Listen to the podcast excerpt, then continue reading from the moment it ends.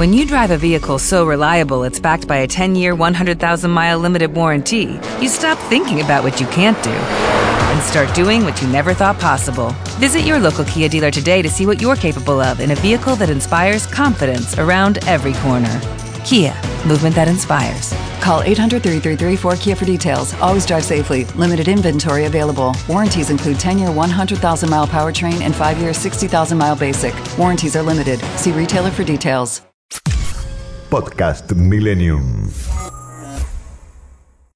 8 de la mañana, 31 minutos, 18 grados la temperatura, está despejado el día. Eh, ¿Está despejado el panorama político? Se lo vamos a preguntar a Federico González, analista político y director de la consultora Federico González y Asociados. Se cierran la campaña. La pregunta que me hago es, eh, con los actos de cierre, ¿alguien puede modificar su voto o se hacen los actos porque es una tradición? ¿Qué tal, Federico? Gracias por estar en Millennium. Buen día. Buen día, Eduardo. Gracias por el llamado. ¿eh? Mm, bueno, no, gracias a vos por atendernos. Federico, a ver, los cierres de campaña, lógicamente, son una tradición en, en todo el mundo, no solo en Argentina, eh, pero imagino que no modifican ningún voto, ¿no? Ya está todo dicho a esta altura. Y yo creo que sí, diría que, que, modifica poco, es decir, por ahí modifica alguno, pero no va a tener relevancia estadística, digamos, en el resultado final, digamos. Claro, ¿no? están, Grandes números. están en la búsqueda de los indecisos todavía. Eh, sí, sí, pues, sí, indecisos, inclusive la- nosotros en, en las pasos encuestamos el mismo día de las elecciones Ajá. y ese mismo día todavía había indeciso, es decir, hay gente que, bueno, que, que, que lo decide en el momento Claro. o lo decide en el viaje. Eh, es- pero eso pasa siempre, sí. Pero no, no creo que me parece que ya está configurado, no no creo que, que haya de- demasiadas variaciones eh, respecto de lo que pedíamos, ¿no? No, no se puede hablar por, por Lógicamente. el tema de la vida, ¿no? Pero sí, sí, creo que ya la, la, la, la suerte está echada, digamos. Por eso apelo a tu análisis político. Eh, ¿Considerás que habrá un voto racional y emocional, digo, por partes iguales el próximo domingo? Eh, ¿Qué ves políticamente a partir del lunes? Bueno, respecto al voto, creo que siempre es un mix de racionalidad y emocionalidad. Y, y bueno, y, y eso en cada persona hay una parte racional y una parte emocional. Después, por supuesto, sí, en algunos prevalece una cosa, en otros no. Eso creo que va a haber todo un poco. Y después, respecto al. Lo que veo el lunes, eh, lo ve- veo a un escenario complicado para el país, porque eh, justamente estaba pensando, ahora cuando me dijeron que me iban a llamar, bueno, a ver qué, qué pienso. Estaba pensando en qué le voy a decir a Eduardo. Y me acordé de una canción de Juan Manuel Serrat. Ajá, que dice que no, no esperes para no esperes mañana lo que no te dio ayer. Bueno, no, no te voy a contar toda la canción, ¿no? Sí. Pero hay veces cuando uno piensa que algo que ya viene como jugado de una manera eh, podría por algo llegar a cambiar. Yo creo que no, que me parece que eh, la estructura de esa coalición política del gobierno para mí es muy difícil que cambie, a no ser que haya algo que sea estructural. Eh, que sea estructural es que, no sé, a ver, ¿qué podría ser algo estructural? Bueno, se habla, de hay muchos rumores de, asamblea constituyente, de un superministro, bueno, esas cosas podrían ser cambios, podrían encuadrar dentro de eso.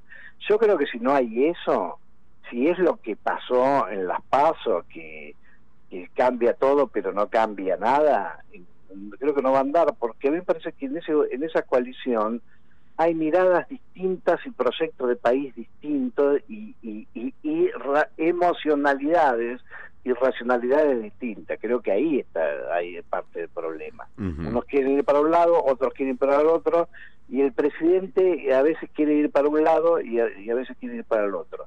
Y, y te esto por ahí no es muy simpático, no sé si lo debería decir, pero bueno, te voy a decir.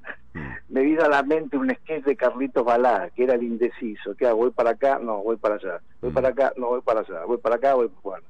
Y el presidente juega eso y no se puede ir para un lado un día y para otro lado otro día. Y eso ya es estructural del presidente. O sea, ¿le, ¿le, ha pasado factura en las pasos a este tema la gente, a la, a la indecisión eh, o, o, a, o, a, declaraciones que se contraponen en distintos momentos de, de la vida política del presidente? Sí, yo creo que lo, eh, fundamentalmente a la parte que no le gusta. O sea, porque claro. el presidente hay, hay, un día, hay un día que se levanta y hace algo que, que a la gente le gusta, a la gente, bueno, a un sector importante de la ciudadanía.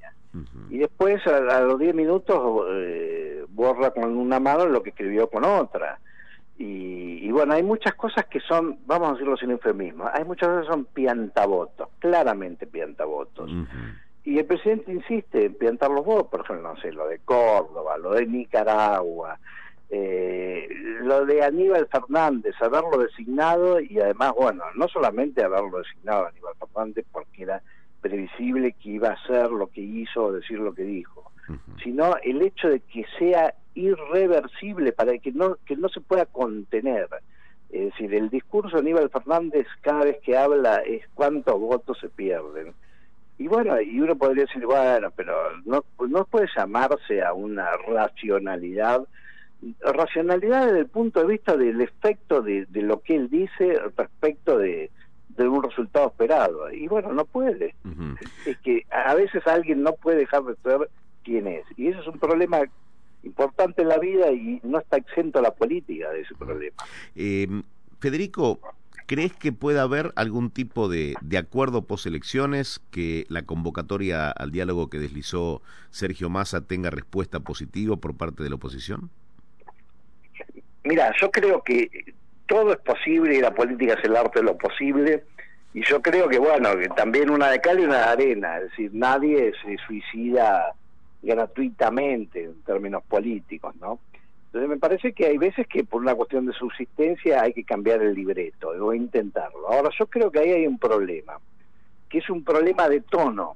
A mí me parece que está bien lo del llamado al acuerdo. Ahora, eh, lo que hizo Sergio Massa, con buena intención, porque parece que encarna lo que diríamos un aspecto racional de, de, esta coalición, me parece que no tuvo timing, no no fue, no no era el momento y no era la forma, porque primero que además para hacer un llamado político a un acuerdo, el que lo tiene que formular es el presidente o la vice o ambos o, todos y para Sergio Massa no, no es la persona adecuada no porque no tenga la capacidad sino porque no tiene la investidura para ese llamado. Entonces cuando Sergio Massa dice eso y la reta dice cómo vamos a ir a un acuerdo si nos dicen que somos el golpe blando y que somos anti Argentina y ahí la reta tiene razón, porque no se puede formular un acuerdo y al mismo, a Dios rogando y con el mazo dando, no, no se puede hacer eso. Uh -huh. eh, entonces a mí me parece que para que eso surta efecto, tiene que ser en buen, con un buen tono, en muy buenos términos, y ahí hay que ver, hay que ver si la oposición acepta, porque yo va a decir, no, porque esto es una trampa, pues en 2009, yo lo veo complicado. Ahora, hicimos una pregunta, esto sí se puede hablar porque no es... Eh, eh, digamos eh, electora digamos no es este sobre la elección. Sí. preguntamos si, si, cómo creería la ciudadanía que debería ser eh, esa convocatoria con un tono cordial y humilde donde se reconozcan errores bla, bla, bla. Con ese te doy la idea. Eh, la mayoría la mitad dijo dijo que sí a eso. Y después con un tono firme neutro donde se apele a la responsabilidad así como el deber del otro, eso 35%. Y después con un tono firme y enérgico, donde se apele a la necesidad de lograr el acuerdo se advierta que si no lo hace va a ser responsable, eso es un 10%. O sea, que si, si, si la apurás a la oposición, debes hacerlo, no va a andar.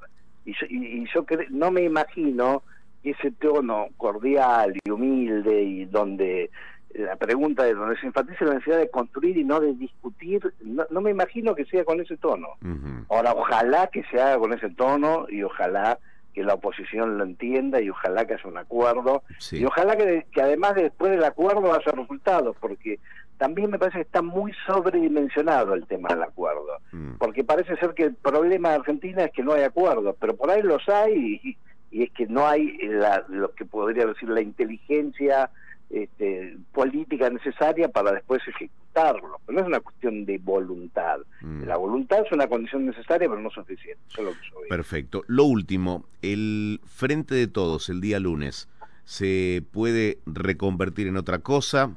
Eh, ¿Ves que puede romperse, pero para reinventarse? Y yo creo más, eh, sí, romperse para reinventarse. Es decir, me parece que, que, que está, ahí sí, está obligado a, obligado por, por la estructura, ¿no? Si quiere subsistir, a reconvertirse y, y esa reconversión tiene que ser muy clara. Mm. Tiene que ser muy clara, muy drástica y, y- e irreversible como, como conversión. Pero sinceramente no me lo imagino. Mm. Eh, Es decir, que a ver, otra pregunta que hicimos es qué se imaginan el día después. Y, ah, la pregunta era qué, cuál de los actores va a tender a, a la conciliación y cuál va a tender a la, radic- a la radicalización. Bueno, el que el- la opinión, pero muy claramente mayoritaria, es que la vicepresidente va a tender a la radicalización. Mm. Y los otros actores van a, bueno, eh, no sé, Sergio Massa, Mansur, eh, son vistos como los dialoguistas y el presidente mitad y mitad. Entonces, bueno, con ese panorama no se puede ser muy optimista, pero ojalá que me equivoque en todo y que sea toda una maravilla después del, del lunes, ¿no? Bueno, o a partir del lunes. o a partir del lunes, tal cual. Eh, Federico, muchísimas gracias por tu análisis. Acá me pone un oyente, Gervasio de Boedo, la canción eh, que dice Federico en su letra, dice, y no esperes mañana lo que no te dio ayer, ¿eh? que no hay nada que hacer. Dice, eso dice en el tramo que apuntábamos recién. Y, y al ¿Eh? final dice, y si te toca llorar, que te hay que irse, y si te toca llorar es mejor frente al mar. Eh, dice, acá, bueno. dice Gervasio, es parte de la letra de la canción Pueblo Blanco, una canción con una letra hermosa que pinta como quizás ninguna otra el tema de la aceptación y seguir por otro camino cuando no tiene sentido insistir. Mira vos. Bueno, nos vamos escuchando ese tema. Te lo entonces muy hermosa la canción. Bueno, gracias Eduardo por tu llamado. Gracias, Federico. Hasta pronto. Bueno, hasta luego, chao, chao. Podcast Millennium.